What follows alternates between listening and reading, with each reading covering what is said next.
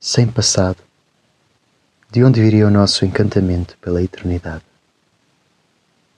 Que salvação tem uma alma que persegue a vontade cega de esquecer, que deseja esquecer tudo e começar de novo? Pode alguém esquecer tudo e amar simultaneamente? Como Leto pode esquecer o movimento da filha afogada no pânico, chamando por ele, cheia de medo? Como pode Leto apagar a imagem da filha assustada sendo esmagada por um carro? Agarra-se desesperadamente à memória, com a mesma força com que luta para se esquecer do que aconteceu. Como pode deixar a filha morrer novamente agora dentro de si? Não pode. Leto morre de medo de a esquecer, por isso não consegue adormecer. Tem medo de não se lembrar da voz dela quando acordar. Tem medo de sonhar com ela, deitada no caixão branco.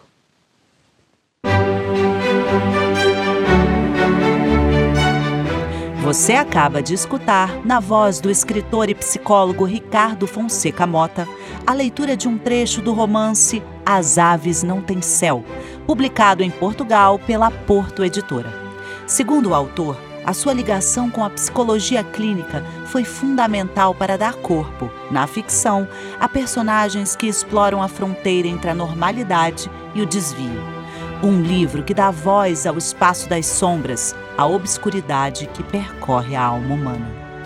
Ouça a seguir a apresentação de As Aves Não Têm Céu, pelo autor Ricardo Fonseca Mota.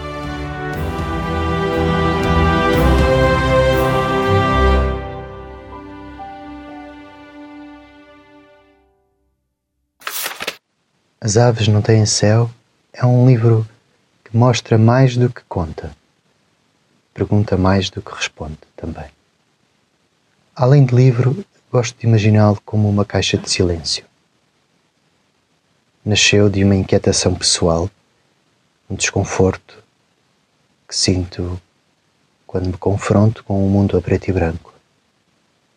O mundo a preto e branco é o mundo dos muros, do norte-sul do Ocidente, Oriente, homem, mulher, branco, preto, privado, público, o mundo da esquerda, direita, litoral interior, novo, velho, local, estrangeiro.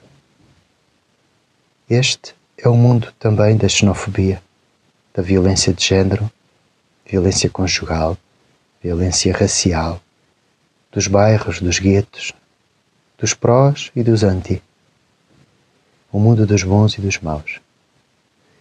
Este é um mundo de que não gosto. O mundo do medo, da violência, dos outros, do desencontro e da exclusão. Estou convencido de que a função da literatura também é a de iluminar, contrariando assim esta lógica maniqueísta.